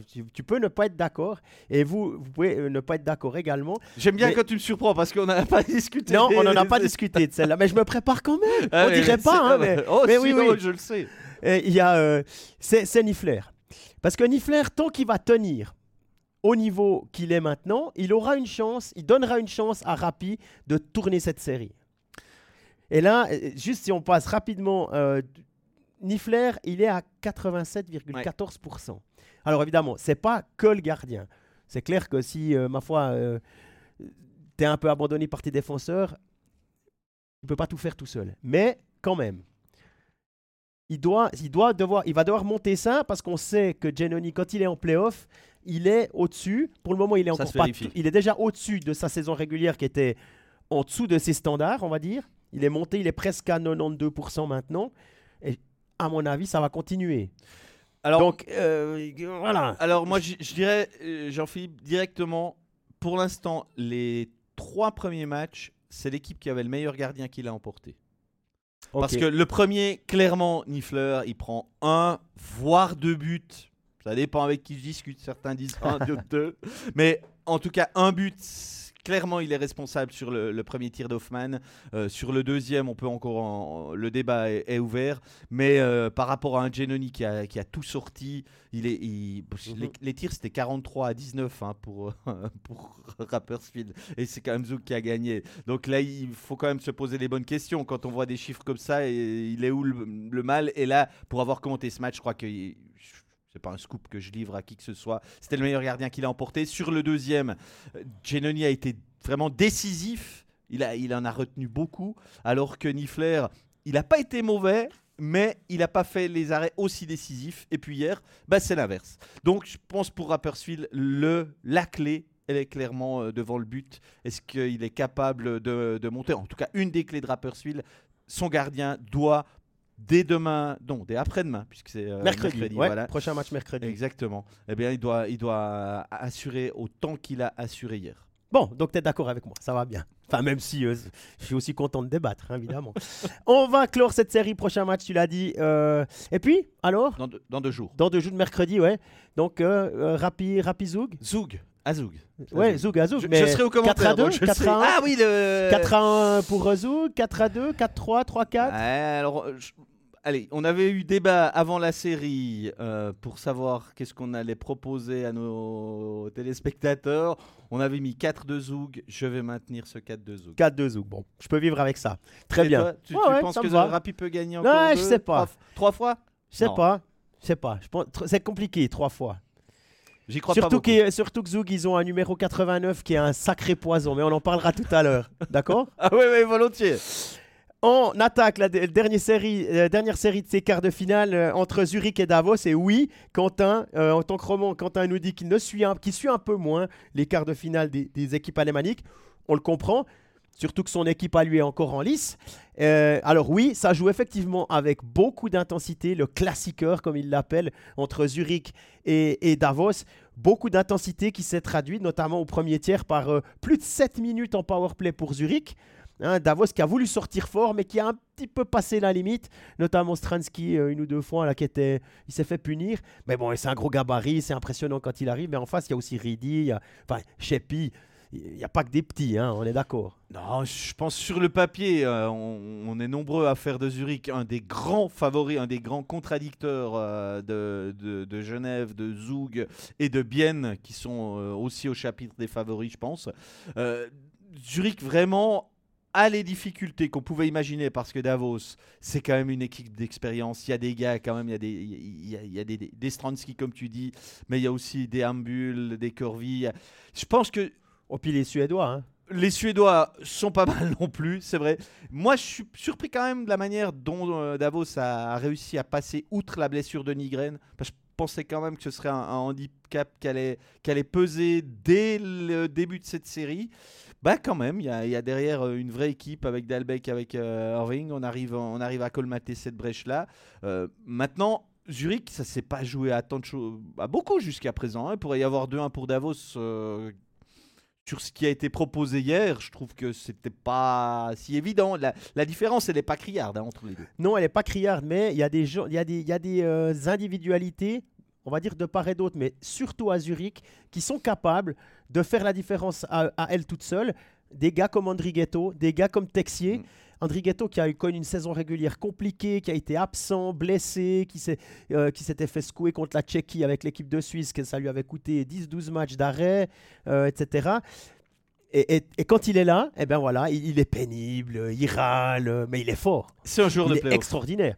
Et, c'est lui qui marque? Entre les jambes de, de, d'Eschliman et puis Texier qui, fait, qui récupère un puck sur un rebond. Euh, qui fait le tour de la cage et on le voit, hein, il sait comment gagner cette demi-seconde. Il se laisse pas encore glisser pour être parfaitement en place pour la mettre au fond dans son booby trickly là. Euh, il, fait vraiment, c'est ses bras qui vont, qui, lui donnent cet avantage par rapport à, au gardien qui, qui, qui, a juste pas le temps de revenir quoi. Et euh, ça c'est ce genre de truc. Ben voilà, on, on, a monté le niveau. On a des joueurs comme Texier, son, son tir en power play, son but en power play sur le, euh, un tir, sur réception, c'était juste du grand art. Quoi, là. Évidemment, la passe est nickel, il y a tout qui fonctionne. Mais voilà, c'est ce genre de joueur qui en playoff arrive à avoir une constance, une concentration maximale pour réussir tout ce qu'il fait ou quasi tout ce qu'il fait ça va devenir compliqué de part et d'autre. Évidemment, il y a Ambul, évidemment, il y a Corvi, euh, bien sûr qu'il y a tout ça. Quentin nous rappelle qu'Ollenstein est annoncé blessé jusqu'à la fin des playoffs. Il a été touché par un patin, le patin de Dominique Egli, si je ne me trompe pas. Dominique Egli qui se couche devant un puck sur une attaque et, qui ramasse euh, la cheville d'Ollenstein. Je ne, sais, je ne connais pas le, la nature de la blessure. Probablement une coupure, hein, j'imagine. Oui, on peut l'imaginer. Effectivement, si c'est une coupure euh, profonde avec une suture et tout ça, ben, c'est vite loin. Quoi. Et Hollenstein, oui, c'est un, gros, c'est un coup dur pour Zurich, mais s'il y a bien une équipe qui a, euh, qui a ce qu'il faut pour pallier l'absence d'un gars comme Hollenstein, ben, c'est Zurich. Alors là, je peux être que d'accord avec toi. Je pense qu'à Zurich, il y a tellement de bons joueurs pratiquement jusqu'au quatrième bloc. Effectivement, en plus, oublions pas que Zurich a l'habitude cette saison de faire sans Hollenstein. Hein. il a déjà raté une bonne partie de la, fin de saison régulière. Donc, je pense pas que Crawford n'en a pas dormi de la nuit. Euh, savoir que Hollenstein serait pas là, c'est embêtant. C'est un bon joueur en, en, moins. Dommage aussi pour le spectacle parce qu'il euh, il en amène également. Mais si ça doit être l'élément qui fait que Zurich ne sera pas champion, alors euh, je pense qu'il y a d'autres choses qui vont rentrer en ligne de compte que, cette absence. Voilà, ils ont de quoi compenser. On a parlé de, des étrangers, on a parlé maintenant de Texier par exemple, mais il y a un autre homme qui a, qui a un peu crevé l'écran, c'est Dean Koukan. Oui. Il ah a été excellent défensivement, à 4, à 5, à 4 contre 5, à 5 contre 5. Il est, et en powerplay, il va marquer. Hein. Si, si, vous le laissez à la ligne bleue, il va vous trouver une solution pour vous mettre dans l'embarras. Et, quand, et si vous le laissez prendre de la vitesse, si vous le laissez monter, il est capable d'aller battre le eh gardien lui tout seul. Comme un attaquant. Exactement. Et vraiment, hein, au-dessus de ah. l'épaule, là, euh, magnifique. Et, c'est vraiment, vraiment un problème à gérer un joueur pareil. Alors évidemment, euh, à 4 contre 5, c'est encore plus difficile. Non. Pourtant, le box-play de Davos, c'est, le meilleur de la ligue. Hein. Ah oui, il n'y avait pas photo. Donc euh, voilà. mais Kouken, à part ça, hein, je pense que suis en train de me poser des questions si ça va pas devenir le, nouveau Tom pas en temps de jeu, ah. mais la saison prochaine, euh, lorsqu'Henrik sera reparti en, Suède. Est-ce que c'est pas Dean Kukan qui va nous bluffer euh, aussi souvent, être dans tous les bons coups? Bah, moi, je pense qu'il fait vraiment partie des révélations de la, saison, si, si, on ose dire, en tout cas des joueurs qu'on n'attendait pas aussi bons. Oui, effectivement. Il y a un autre joueur qu'on nous avait un peu, qu'on avait dépeint d'abord comme un bon travailleur en NHL et qui est en train de, s'afficher comme beaucoup plus que ça, c'est l'Amico. Et c'est une question de Kevin Buffard. L'Amico, on n'en parle pas. Le mec n'aide-t-il pas Zurich? Mais bien sûr qu'il est Zurich. Heureusement Et il est extraordinaire ce joueur. Il avait le casque de top scorer pendant un moment en fin de saison régulière. Et là, il est toujours à niveau. Évidemment, c'est pas lui qui met tous les points, mais il est incroyable dans, les, dans, dans plein d'éléments différents du jeu, que ce soit, il peut gagner des engagements, il est fort devant le but, il peut dévier, il fait de la place défensivement, c'est une machine, et, et, à, 5 contre 4, il, voit le jeu magnifiquement bien. C'est vraiment un étranger qui est, qu'on a peut-être sous-évalué, et là, cette saison, il nous montre vraiment euh, son, son, vrai visage, et c'est ouais, c'est vraiment un gros plus. Oui, alors oui, il aide beaucoup. On va parler hein, de la charge sur Barhoffner tout à l'heure. Il y a déjà, euh, deux, questions. C'est Thibaut hein, qui, pose la, question. Euh, il y a eu encore un but de Davos qui a été annulé hein, à la suite d'un coach's challenge, euh, un hors-jeu une entrée de zone, il y a une superbe triangulation. Ambul, qui au lieu de, Il aurait pu tirer, il remet le puck à, Bristet qui arrive et qui bat, euh, et qui bat. Mais il y avait Ambul était hors jeu assez clairement et là on l'a vu tout de suite, ça n'a pas duré des plombes, pas besoin de caméra euh, sur la ligne bleue sur ce coup-là. Euh, Ambul avait un peu d'avance. Voilà, ça aurait pu changer la donne, mais cette fois, parfois on n'a pas besoin des caméras sur la ligne. Exactement. Là c'était là c'était assez clair. Prochain match mercredi à Davos, c'est 2 à 1 pour Zurich. Le break au grison, tu crois? J'ai envie de mettre une petite piècette sur Davos. Ah ah sur, cette... ah sur ce match Sur ce match-là, si, je devais... Euh, je pense que Davos est capable encore de, s'accrocher un bout dans, cette série. 4-3 pour Zurich au terme, hein, au bah, final En tout cas, s'il y a bien une série que je vois aller au septième match, c'est quand même celle-là. Ouais, c'est juste. Je crois qu'on avait, on avait, on avait bah, décidé on va pas bouger. Hein, là, on voit vraiment qu'ils sont vraiment à, niveau les deux. Hein. Pour, une fois, on va un tout petit peu se taper sur le ventre. Jusqu'à présent, les, pronostics qu'on avait formulés sont encore tous possibles et les tendances. Parce que voilà, on, ne peut pas toujours euh, dire. On est tous à 2 1, 4 voilà. Mais il y a 2-1, mais il y a 2-1 pour Zoug. C'est le seul endroit où on avait mis l'équipe euh, qui, euh, qui commence à, l'extérieur, qui mène. Et pour l'instant, il y a quand même quelques vérifications qui se, qui se font. Donc un septième match à Zurich. Tiens, le, dernier, le dernier septième match, ça s'était pas super bien passé, hein, je crois. pour Zurich. Oui, mais c'était pas chez eux. C'était pas chez eux, effectivement. Ils avaient un peu d'avance. Voilà. Alors on va, on va pas le même coach non plus. Non, on va mettre un terme à, voilà. On va mettre un terme à cette série euh, Zurich Davos. Puis alors on va faire le lien puisque la prochain, le prochain point de notre eh émission c'est la thématique des charges dangereuses, ça c'était un, câlin presque. Par, rapport à, par, rapport par, rapport à, ce qu'on a vu sur la glace euh, euh, ces, deux des deux, trois derniers jours. Euh, alors oui, effectivement, ben, puisqu'on était sur Zurich Davos, on peut parler de la charge de, de Irving sur Bachhoffner qui termine avec les dents sur la bande qui n'a pas été sanctionné du ah, tout. Euh, et, Irving est parti sur le banc parce qu'ensuite, je crois que c'est Baltisberger qui vient un peu le, remettre à l'ordre, lui enlever son casque notamment pour voir s'il est bien coiffé. Et puis, il était bien coiffé. Et puis, euh, ils sont partis les deux sur le banc pour euh, dureté excessive. Donc, pas de charge dans le dos, pas de charge à la bande, pas de 5 minutes, rien. Bachhoffner lui a peut-être perdu, je n'ai pas les détails, mais il s'est fait. En tout cas, il y a une coupure au niveau de la, de la bouche. Je ne sais pas si ses dents ont morflé ou pas. Alors, certaines mauvaises langues diront, euh, pour une fois que c'est lui qui prend, euh, voilà, bon. Mais, y a ça, ça excuse pas. pas parlé pour oui, non, mais ça excuse pas ce geste-là. Voilà, quand on est à un mètre de la bande, euh, le respect du joueur adverse, il doit quand même être là. Oui, on est en playoff.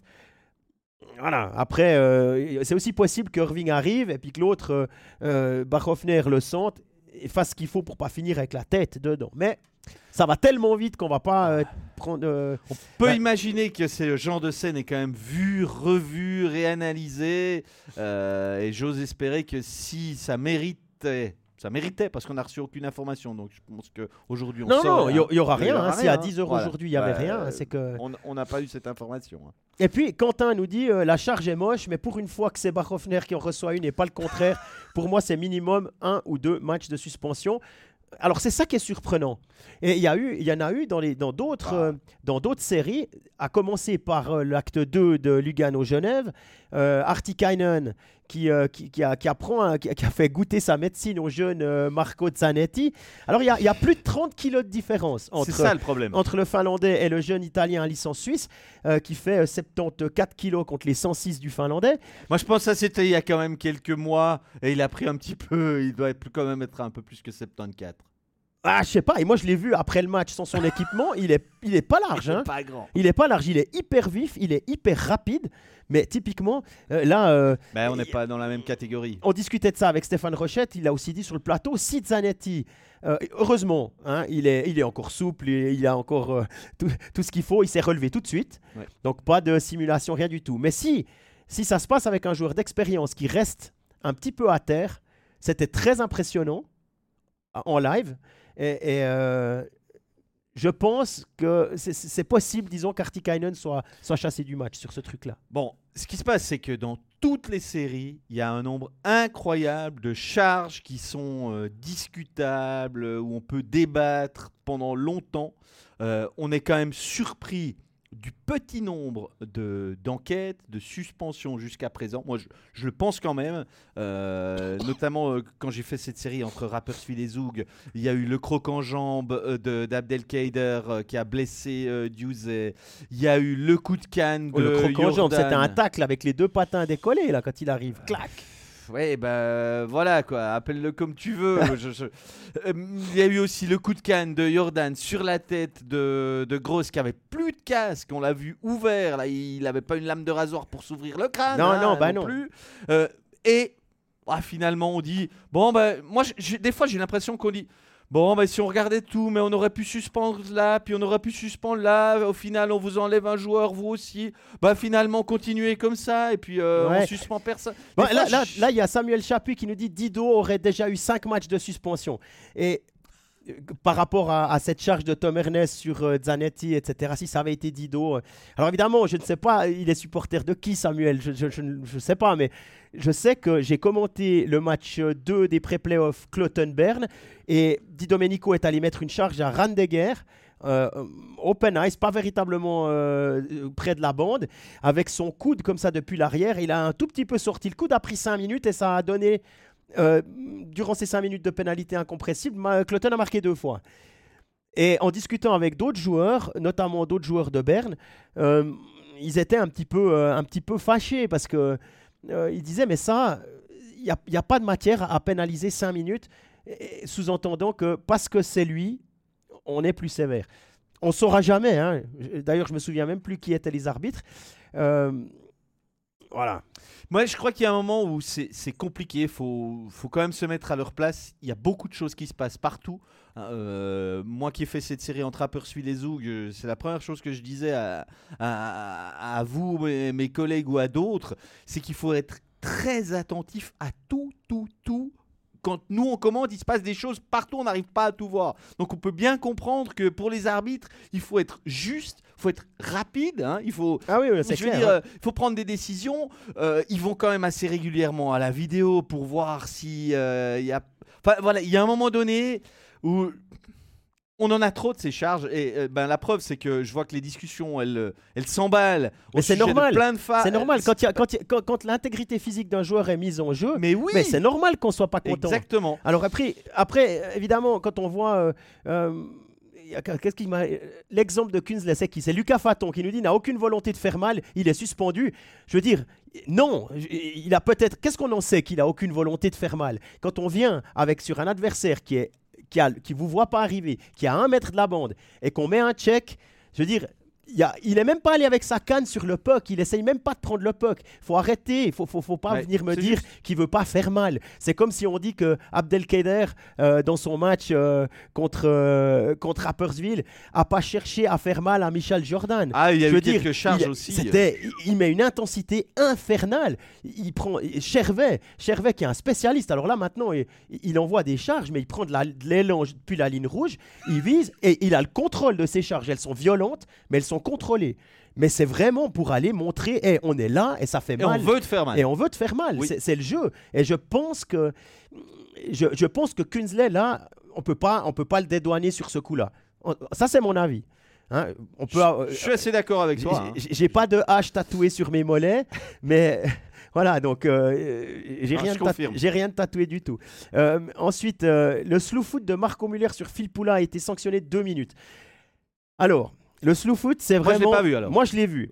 Il passe, il arrive derrière Phil Poulin, sa jambe droite touche la jambe gauche du Finlandais qui part en arrière. Ok, mais, mais c'est, à mon avis, c'est pas ce qu'il a voulu faire. Il n'y a pas encore le bras qui vient. Normalement, sur... un foot, il faut avoir le bras encore qui vient. le bras qui vient sur l'épaule, etc. C'était pas le cas et je pense que les, là, les deux minutes sont défendables. Sont défendables. Ça veut pas dire que c'est pas dangereux. Il aurait pu se blesser, bien sûr. Mais on peut se blesser en tombant dans les escaliers. Hein. non, mais... ne parle pas de toi, s'il te plaît. Non, non, non, non, c'est pas moi ça.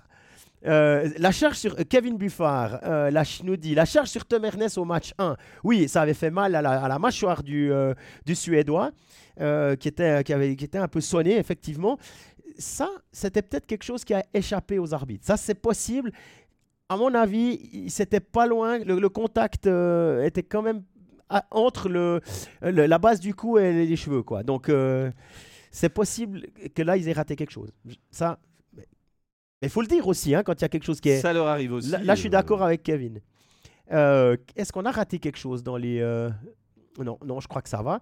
Euh, est-ce qu'on a, on a parlé, on a parlé d'Artikainen on a parlé de ouais le geste de Michel Jordan. J'imagine que c'est ce coup de canne sur la tête de Grosse. tête de Grosse. Bon, un, tout petit peu. bon, je l'ai expliqué tout à l'heure. Hein, c'est Grosse est au duel avec Jordan. Euh, le duel se calme l'espace d'une seconde. Grosse tombe. En tombant, perd son canne, casque et il reçoit un coup de canne de Jordan, on va dire quoi, euh, une seconde après. Mhm. Euh, sur les images, on a quand même l'impression que Jordan sait que sa canne, elle va à, la tête de son adversaire, que c'est pas par inadvertance. Et ensuite, ben, il se passe rien. Il se passe que la Ligue dit euh, on a contrôlé, ça mérite pas de sanction.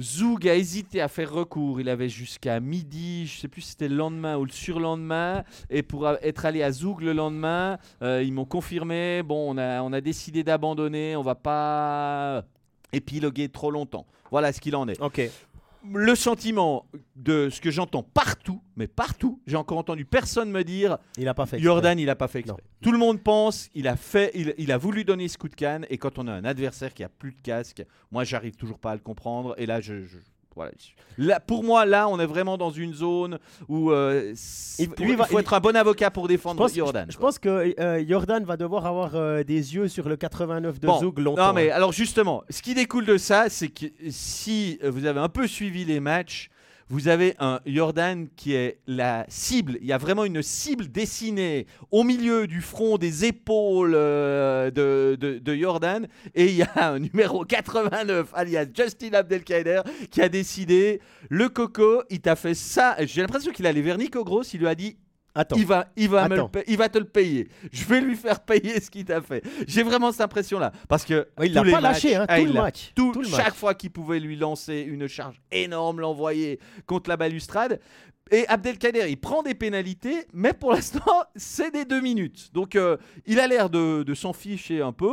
Euh, Assez clairement, ouais. Voilà, je pense qu'il a un coach qui lui tape pas sur les doigts à la fin des tiers en lui disant euh, T'en prends un peu trop, parce que bah, parfois, il les accumule un peu mais il continue et puis ça donne quand même d'énergie, j'ai l'impression positive à son équipe. Puis il faut pas oublier que c'est pas un peintre hein, non plus. Je veux dire, euh, quand il s'agit d'aller chercher un rebond ou bien 803 matchs de NHL hein, aussi. Voilà, avec euh, une sacrée équipe en plus, hein, en rouge et blanc. Ouais, ouais, euh. alors 13 ans de carrière.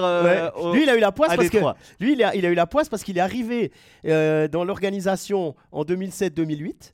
Il a fait ses, matchs. Euh, la première saison, il commence, c'est 2007-2008, mais il est blessé. Ensuite, il est renvoyé en HL. Et il n'a pas fait assez de matchs pour avoir la bague. La même que Phil Poula. C'était 2008. Tout le monde s'en souvient. D'accord. Pascal Garbani, salut Pascal. Ce qui me dérange dans toutes les séries, c'est le manque de ligne des, euh, des, arbitres. La même faute est ignorée 5 à 6 fois et d'un coup moins évident, il la siffle. Alors, d'un arbitre à l'autre, les interprétations sont à l'opposé l'un de l'autre. Alors, hein, ouais, euh, ça, j'imagine que on peut revenir sur ce qu'on nous a demandé tout à l'heure euh, sur Artikainen qui reste cool. Je me souviens plus qui nous l'a demandé, mais on, traite la question maintenant, on a dit qu'on la traiterait. Euh, après la charge d'Artikainen sur Zanetti qui n'a pas été sifflé, les Luganais ont voulu lui faire passer le message. Dis donc, euh, tu peux faire autre chose sur notre gamin là. Euh, oui, c'est les playoffs, mais il y a des limites. Alors Turkauf, il a donné 5 ou 6 coups cross-check dans le dos d'Artikainen dans un duel contre la bande. Il n'a pas été puni alors que l'arbitre était à 5 mètres, même pas 4 mètres, avait la vision sur ce qui se passait. Et au moment où Turkauf, pris dans cette euh, folie euh, meurtrière pour les lombaires, euh, a changé de gars, a vu Omar, il en a mis une, à Omar qui est tombé, et là il a pris 2 minutes. Donc en gros, ah, mon, interprétation, mon interprétation, c'est ok, on les laisse, un petit peu comme au rugby, on les laisse hein, s'expliquer. S'expliquer, ça va, ça va déjà se mettre à niveau. Et ça veut dire que Artikainen a encaissé tout ça, Turkauf si c'était arrêté là, à 6 cross-check, il n'aurait pas été puni parce que c'était Artikainen qui venait de balancer Zanetti. Et puis l'arbitre, dès qu'il tape un autre, ah, là c'est autre chose, maintenant ça suffit. Alors, est-ce que c'est du game management?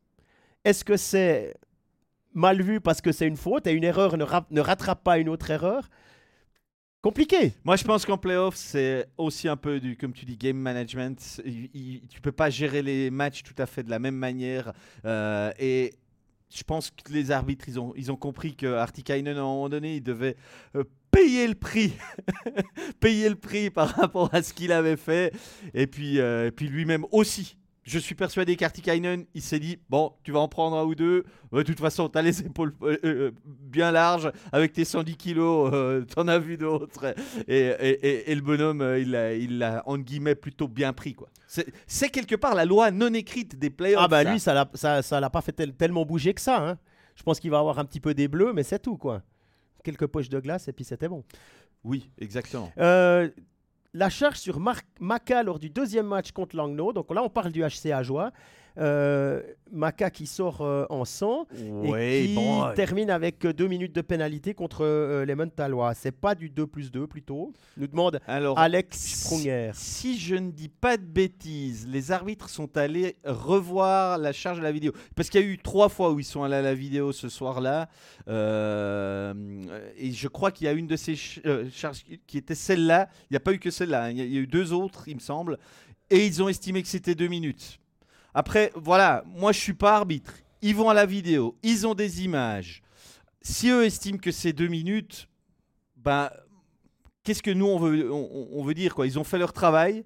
Euh, j'imagine qu'ils savent exactement quel point regarder euh, pour savoir quelle est la sanction à adopter. À partir de là, moi, euh, dans le feu de l'action, on peut, on, peut, on peut ignorer beaucoup de choses qu'on ne voit pas, pas correctement, suivant l'angle de vue et tout, mais voilà,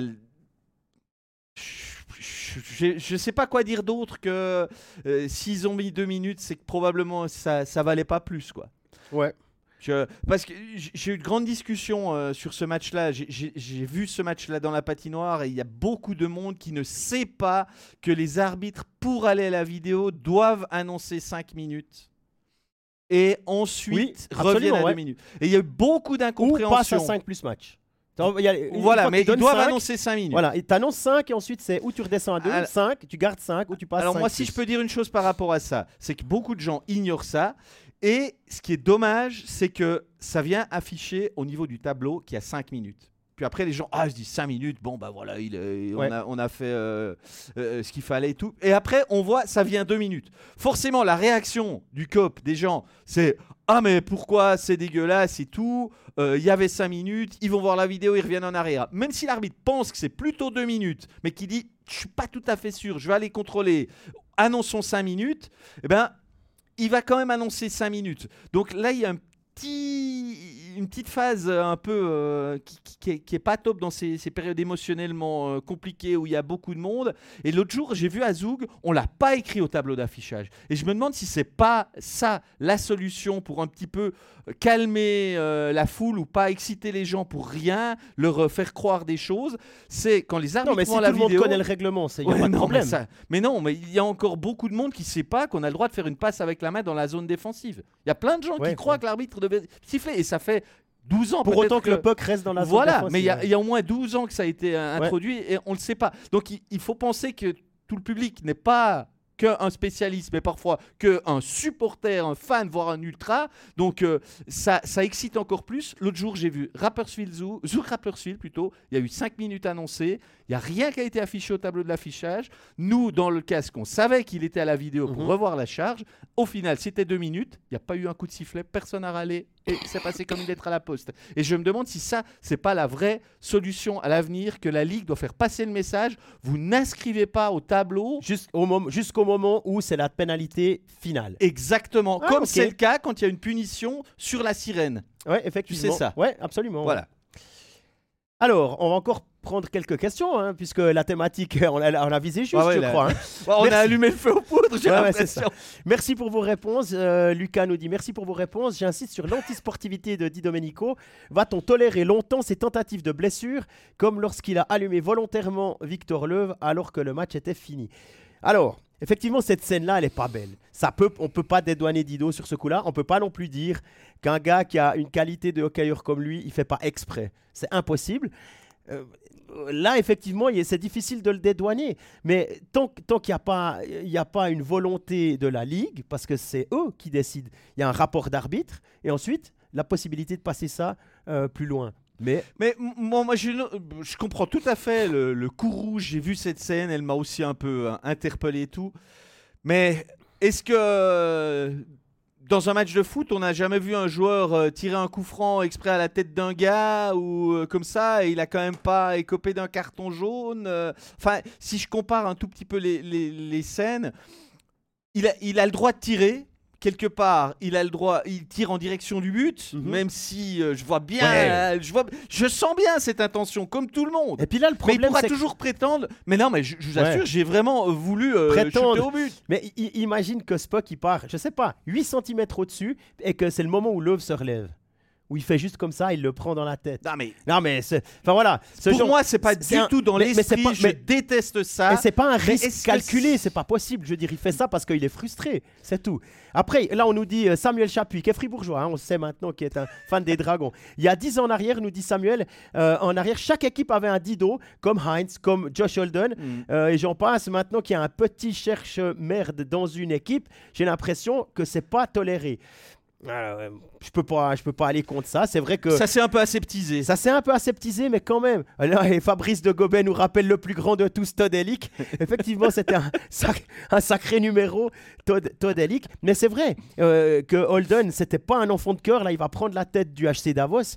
Mais euh, c'est clair que sur la glace, il a, il a eu des, des, des, des, euh, réactions assez, ou puis des gestes assez vilains.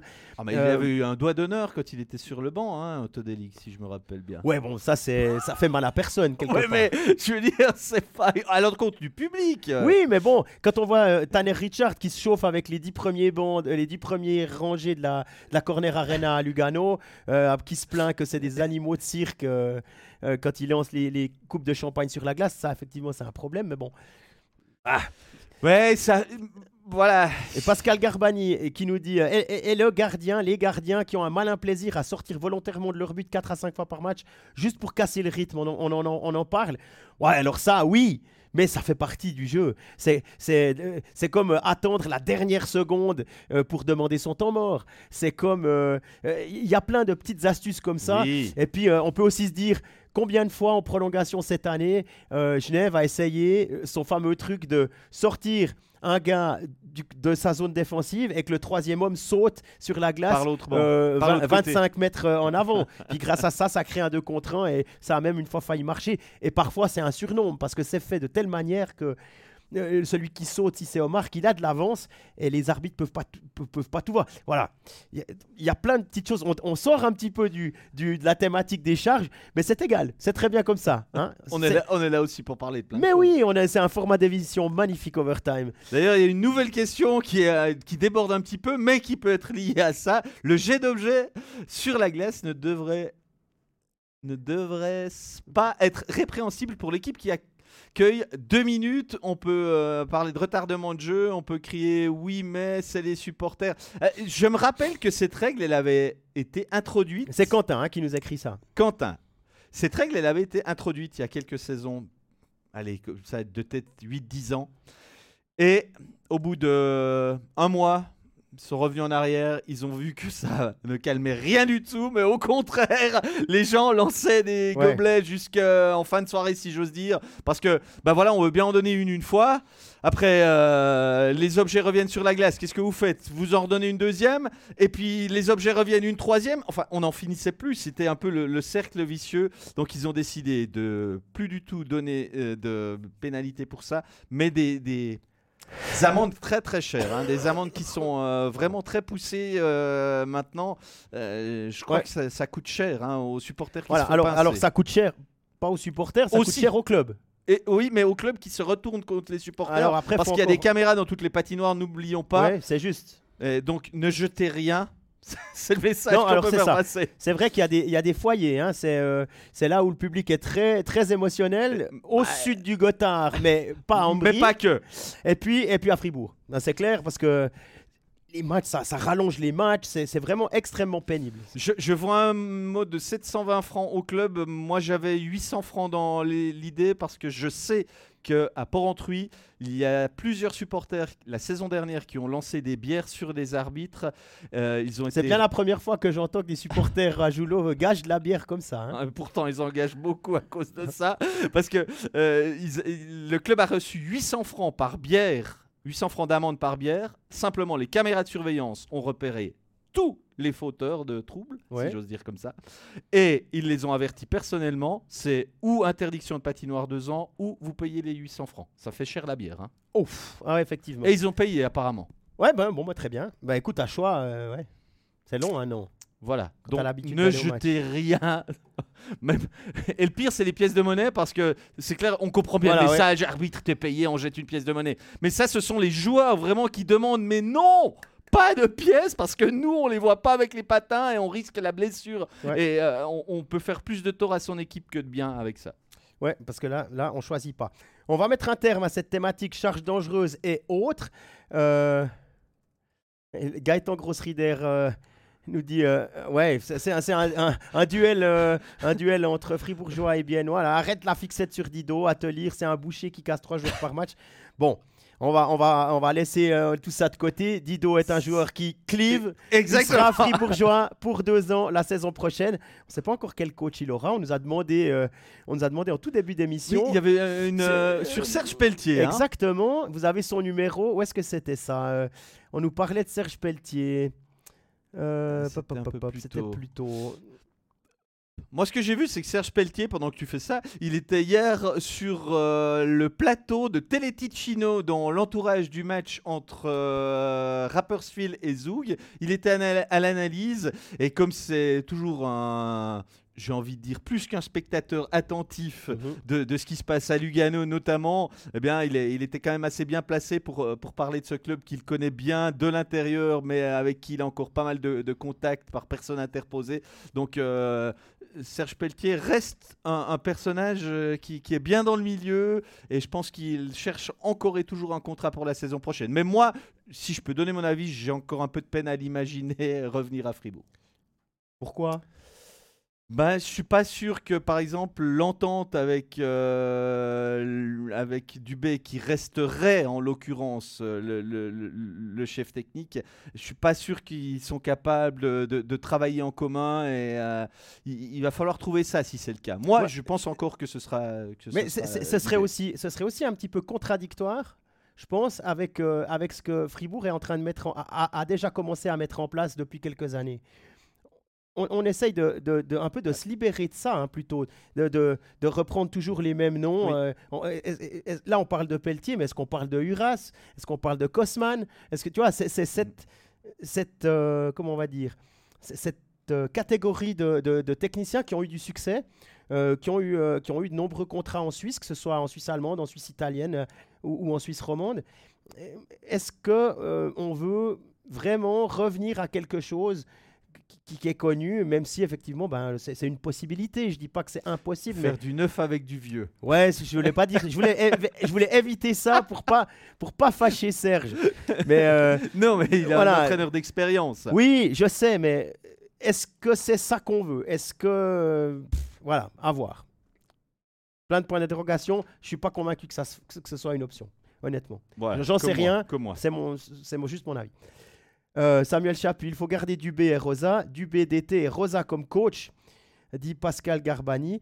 Et euh, Thibaut nous parle déjà de Swiss League et d'un éventuel barrage euh, chaud de fond à joie. Oh bah on va en parler. Ah bah c'est parfait. On va en parler. on va parler des deux. On va déjà parler parce que le temps avance. Oulala, ça file. Euh, Langlo à joie. 2-1, Régis. Oui. Langlo n'est pas mort, nous dit, nous dit Quentin. Langno n'est pas mort, je dirais plutôt. Non, Ajoie n'est pas, mort, pardon. Ajoie n'est pas, Langno non plus d'ailleurs.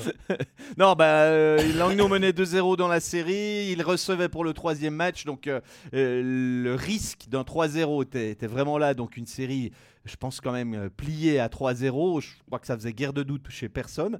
Et puis on a vu que du côté d'Ajoie, ben, on s'était pas démobilisé. Il y a quand même des fois des signes malgré les défaites. Et du côté d'Ajoie, le match de jeudi perdu l'avait été euh, de manière très frustrante parce qu'il y avait eu des sauvetages incroyables, des joueurs comme Ikin qui sauve sur la ligne, un gardien qui a une chance pas possible, 35 tirs bloqués de Langno, un pas mauvais match d'Ajoie, on va le dire comme ça. J'ose pas dire bon parce qu'ils n'avaient pas marqué, mais en tout cas, Ajoie n'avait pas été mauvais. Donc, dans la tête des Jurassiens, ils allaient à Langnau euh, samedi en se disant clairement, on peut, on va en claquer une. Et puis ben, là, la chance, elle s'est retournée de l'autre côté parce que si Langnau a, n'a pas été vraiment meilleur qu'Ajoie, mais Langno a quand même tiré deux fois sur les poteaux. Et dans les secondes ou minutes qui suivent, deux fois, Ajoie marque derrière le premier et le deuxième but. Donc une énorme implication de, ces poteaux. Si c'était rentré, euh, pour l'instant dans cette série, chaque fois celui qui a marqué en premier gagne. Euh, autant vous dire qu'on n'est plus vraiment dans la même configuration. Mais je pense clairement, là, pour, pour faire une petite vision d'ensemble, que ce score de 2-1 pour Langno après trois matchs, il est logique. C'est ce qui est assez représentatif de ce qu'on a vu. Langno m'a paru plus près qu'Ajoie, plus, plus près qu'Ajoie à entamer un play-out, peut-être aussi plus d'habitude, parce que si j'ai bien regardé les statistiques, c'est le 15e play-out disputé par Langno depuis, euh, depuis 24 ans. Donc ils sont vraiment dans les habitudes, ils connaissent cette situation, et je pense que du côté d'Ajoie, on était plus dans un peu attentiste, un peu. Ah, on va voir sur quoi on va tomber. Et, en face, ben, Langno, ils étaient déjà prêts. Plus ils savaient exactement ce qu'il fallait. Voilà, exactement. Mais maintenant, on n'est plus dans le même cas. On a deux équipes qui sont euh, très proches dans, dans ce qu'on peut voir. Et la question, je la vois venir avec Boltzhauser. C'est Fabrice hein, qui nous pose la question. Euh, c'est, j'allais y venir. Ben, Boltzhauser, il se blesse. Est-ce que c'est une petite blessure? Est-ce qu'il sera là demain pour le match à Port-Entruy, je pense quand même que ça peut conditionner cette série. Je veux pas minimiser euh, Stéphane Charlin, qui a pas fait une mauvaise saison. Hein. Il était quand même à 90,9% d'arrêt sur les 15 titularisations qu'il a. Mhm. Euh, il a. Il a plusieurs fois été euh, excellent devant sa cage, mais c'est une lourde responsabilité pour un, gardien plutôt jeune si maintenant il doit reprendre cette série, que, admettons, il concède l'ouverture à la marque. Ça, ça peut vite cogiter dans les têtes. Alors après, il y a encore, et ça, tout le monde ne le sait peut-être pas, il y a encore un gardien supplémentaire hein, à, à Langnau. Rautio. Rautio. On ne sait pas vraiment ce qu'il faut. Il a, ce qu'il vaut, il a fait une petite apparition là, un match. Euh, euh, c'est peut-être lui qui jouera plutôt que Charlin. Oui, alors c'était une des théories. Est-ce qu'on ne peut pas mettre Rautio? Mais après, il faut supprimer un des étrangers. Et les six étrangers de Langnau, je ne vois pas qui on pourrait enlever pour que ça enlève pas beaucoup de substance à la composition. Parce que dans cette série. Ils ont une telle importance, que ce soit euh, ah. offensivement ou défensivement. Que, et, là, j'irais même à dire que les étrangers de Langnau, pour l'instant, gagnent nettement le match contre les étrangers d'Ajoie, qui, je ne veux pas dire qu'ils sont euh, pas au niveau, mais ils ne ils déçoivent pour l'instant. Ils déçoivent par rapport à ce qu'on est en droit d'attendre. Euh, je ne sais pas s'il y en a qui sont pas tout à fait en santé. Ça, c'est quand même un bruit qui court. Mhm. Euh, on peut se poser légitimement les questions. Euh, il y a eu changement. On a sorti le Duc, on a ramené Bakoche. Ça a amené un petit peu plus de poids offensif. Ça n'a pas diminué beaucoup l'aspect défensif. Donc, je pense que c'était une, une, bonne, un bon choix de la part de, de, Vauclair. Mhm. Mais alors, si Langnaud doit se priver d'un étranger, ben, si je suis un peu méchant, mais ce scénario n'arrivera pas. Celui qu'on a le moins vu jusqu'à maintenant, c'est Pesonen. Aïe, ok, ouais. Donc, je n'imagine pas, un instant qu'on des deux défenseurs, ça rentre pas en ligne de compte, ça Harvey. Ouais, il pilote la pisteux, il est excellent aussi à 4 contre 5. Et puis à côté, il y a qui hein, comme défenseur à Langnau euh, Oui, alors c'est Zrid, c'est. Euh, Schilt, il est pas si mal, mais. Schilt et Cadonau. Ouais, euh... Deux doubles champions suisses quand même. Hein. Je dis ça comme ça, hein, juste on s'en rappelle. Oui, c'est une brute. Oui, c'est un joueur dur. C'est lui qui, qui euh, est la conséquence de la blessure de Bolshauser. Moi, maintenant, bah, voilà, pour parler sur Bolshauser, on l'a vu sortir. Euh, c'est sûrement pas anodin. Est-ce qu'il sera là? Quelqu'un m'a laissé entendre à Langnau qui pensait qu'il était touché à l'aine. Je ne sais pas si c'est vrai, mhm. mais je pense qu'on aura un élément de réponse euh, très important demain dans la composition qui sera annoncée euh, une heure et demie avant le match à, Port-Entruy, euh, un match 4. Donc, cette série, elle est encore tout à fait retournable, pour utiliser un néologisme. Évidemment, mais, mais, on se souvient de la, de la finale de National League l'année passée. Voilà, pour Langnau-Ajoie, on va faire un petit. Je, peux encore faire un tout petit coup de gueule Mais vas-y. Ah Ouais Ça non plus, je suis pas, je suis pas au courant. C'est quoi cette histoire? non, alors, mon coup de gueule, c'est que quand deux joueurs s'envoient deux points sur le, le visage alors qu'ils ont encore les gants et puis qu'ils veulent euh, juste euh, faire euh, donner un petit peu d'émotion au match, puis qu'on les renvoie au vestiaire deux fois sur les trois premiers matchs c'est plus du hockey pour moi. Avec les gants, ouais. Ouais, non, alors on parle de hockey aseptisé par moment, mais là, je je, suis pas dans les bureaux des arbitres, je sais pas si on fait passer des messages. Dès qu'il y a un gars qui envoie un coup à un autre, c'est vestiaire et tout, on discute même pas. Ah bah, entre, Schmutz et Ridi, je pense qu'ils auraient dû euh, hier soir euh, les deux être euh, les deux être loin. Il y en a eu beaucoup. Il y a aussi une passe de lutte entre Abdelkader et Jordan. Aucun des deux n'a été, n'a été euh, chassé. Euh, enfin voilà. Bon, il y a. Mais oui, mais en tout cas, voilà, moi, ça m'énerve. C'est quand même du hockey sur glace. Euh, ils sont protégés. Voilà, si je prends l'exemple du, duel entre Arnold Guggenheim en, en début de rencontre de samedi. Ouais je, me disais, mais ils vont quand même pas les envoyer au vestiaire. Mais ils ont même pas discuté. Hein. Je veux dire, j'ai vu un Michael Cherig, pour qui j'ai beaucoup de respect. J'ai aucun euh, rien à dire généralement avec, euh, avec euh, lui. Mais là, il, a dit direct à celui de Langnau qui voulait traverser la Non, non, mon coco, tu pars au vestiaire direct. Donc, on se pose même pas de questions. Mais voilà, on, est on, fait du hockey, quoi. Je, je me demande ce qu'en pensent des anciens joueurs de hockey qui sont passés arbitres. Parce que quand j'ai vu ça, je les ai pas vus euh, ouais, Stéphane Hurliman, par exemple. Voilà, Hurliman, Massy ou comme ça. Ouais, Hurliman, il est encore dans ses quarts de finale, on pourra lui poser la question. Enfin, voilà, je vous donne mon sentiment.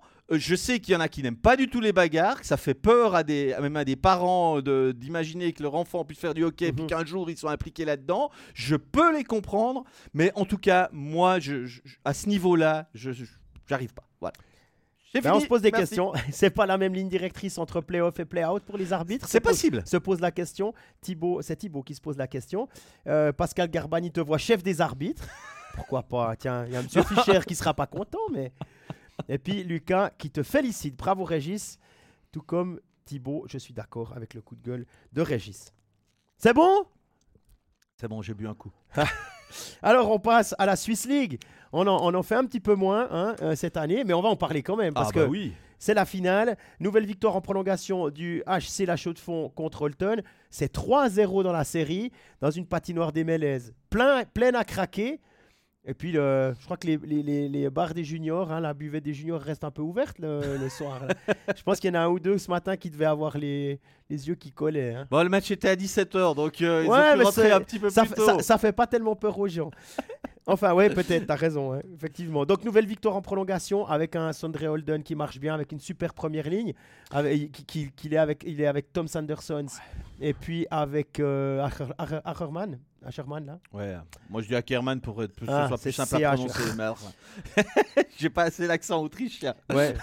Et lui, donc, qui a prolongé d'ailleurs 71 points à E3 en 13 matchs de playoff. Ah ouais. Pas mal, hein Ouais, ça va. Hein. C'est un sacré rythme. Hein. Euh, Et Holden qui avait été blessé, qui est revenu, qui, qui revient vraiment très très fort. Ouais, ouais, ouais. Non, mais bon, je pense que pas beaucoup de monde aurait misé sur un 3-0 après 3 matchs. Euh, d'après ce que j'ai un peu vu, lu, j'ai regardé un peu, mais j'ai pas beaucoup, beaucoup vu cette, euh, cette série, mais je, m'y intéresse quand même pas mal. Ce que j'ai quand même l'impression, c'est que bah, les chaudes-fonniers gagnent les prolongations, donc forcément, ça fait une sacrée différence quand tu gagnes deux fois en prolongation. S'il y avait plus que 2-1 dans la série, ça, ça, changerait déjà pas mal les choses. Sur l'acte 1, j'ai vu que Holton disait, mais on est. On, on s'est fait un peu voler la victoire parce qu'on la méritait nettement. Il y a une pénalité qui débouche sur. Ouais. Donc voilà, ce 3-0, bah, clairement, il fait que la chaux de fond, à mon avis, a un patin et demi en, barrage. Euh, je pense qu'ils ne le volent pas compte tenu de leur fin de saison non plus clairement. Euh, maintenant, bah voilà, il, semble que tout tourne pour eux, que vraiment ils ont, ils ont trouvé de, quoi euh, gagner les matchs. Ils trouvent toujours une solution dans cette finale. Donc, avec une première ligne de feu. Ouais, effectivement. Et puis avec un Östlund dans les buts qui tient, qui tient la baraque quand il faut un Anthony Huguenin qui a pris le, la, la, responsabilité en power play, etc. Qui, voilà, il s'est aussi engagé euh, pour la saison prochaine. pour la saison prochaine. Avec le HCC, on se réjouit de voir si les abeilles arrivent à aller chercher ce titre de Swiss League. Oui, bah, évidemment, certains euh, songent déjà à un barrage euh, entre deux équipes qui se sont rencontrées quelques fois en Swiss League la saison, les saisons précédentes, entre la Chaux de Fonds et la Joie. Bah, c'est clair que ça, ferait des étincelles quoi, comme, euh, comme barrage. Ce serait... on, va les laisser terminer leur série respective. Et puis, et puis une, fois que, une fois que ce sera prêt, ce sera évidemment un thème de discussion. Exactement. Peut-être lundi, euh, nos collègues, ce ne sera pas nous, on, on, reparle. Mais c'est vrai que si c'est le cas, ça va mettre le feu à l'arc jurassien. Et euh, je sens que euh, ce sera intéressant. Ça va être chaud. Ce sera intéressant avec des patinoires pleines. C'est ça qu'on aime.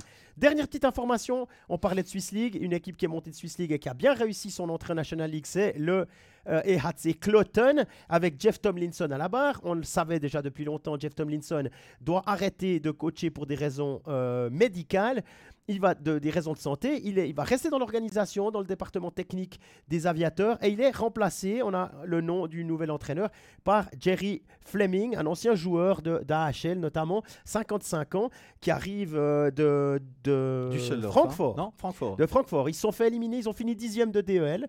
Euh, ils se sont fait éliminer en pré-playoff par Francfort, le par Düsseldorf justement. Voilà, voilà pourquoi Düsseldorf. Et puis, euh, c'est un homme qui a eu sa carrière en ECHL, en AHL comme assistant, comme head coach dans l'organisation des Bakersfield Condor qui est liée à Edmonton. Et puis, euh, une, saison en, DEL, trois saisons d'abord avec Berlin. Il est reparti dans l'Iowa, une saison avec Francfort. Et maintenant. J'ai une question pour toi, Jean-Philippe. Dis-moi. Je sais que tu ne le connais pas bien et moi non plus. Mais est-ce que tu penses qu'il va prôner le jeu qu'il jouait quand il était sur la glace? Ouais, j'ai fait deux, trois recherches, mais non, je pense pas. 1m96, Jerry Fleming, un ancien allié de puissance de AHL. On vous laisse imaginer. Quand même 11 matchs de NHL avec euh, le Canadien de Montréal. C'est 11 de plus que toi et moi réunis. C'est pas mal, hein? Bon, non, non, mais c'était vraiment un, un ailier de puissance à l'ancienne, euh, record de pénalité dans une des saisons de ses saisons à HL. Euh, voilà, il est coach, il a 55 ans, je pense que il, a, il, est passé à autre chose. Il est passé à autre chose effectivement. Et puis euh, dans le même communiqué, donc il a signé pour deux ans. Il a signé pour deux ans. et puis on a appris la prolongation d'Obrist. Et puis plusieurs joueurs qui s'en vont. Rotsalainen, qui pourrait aller à Lugano. Il semble que c'est plus qu'un bruit. Hein, deux ans. Faye, qui est un Québécois, qui pourrait remplacer un Québécois? Je dis ça comme ça. Hein. Euh, on, va, on va attendre que tout, que tout se termine, puis on en reparlera. Randegger, Peltonen qui va, qui a déjà signé à Lugano. Euh, et pour Randegger, Dostoinov et Altorfer, ça pourrait être une fin de carrière, en tout cas en National League, ça c'est certain. Altorfer voulait lui euh, raccrocher. Et puis Martinez. Voilà. Ajoie, Fribourg, enfin voilà, Rappersville, et puis là maintenant. Un peu, voire même très limite pour la National League. Exactement. Ça, c'était la dernière info qu'on avait à vous donner. Il me reste à vous souhaiter euh, une excellente. Merci Régis. Déjà. Bah, merci à toi. Hein. Et puis euh, à vous, euh, à vous, ceux qui écoutent, ceux qui regardent, on vous souhaite une excellente journée, une belle semaine, une belle suite de, de playoffs. Vous pouvez retrouver cette émission dès, dès, cet après-midi sur toutes les plateformes Facebook, Spotify, Apple Podcasts, SoundCloud. Et puis, je crois que c'est tout. Et puis YouTube. YouTube, effectivement. YouTube aussi. Et puis, vous la repassez en boucle pour euh, oh, écouter le coup de gueule de, de Régis, notamment sur, euh, sur la ligne arbitrale des play-out. Voilà, merci Régis. Excellente fin de journée et à bientôt. Bonne semaine. Bye bye. Ciao.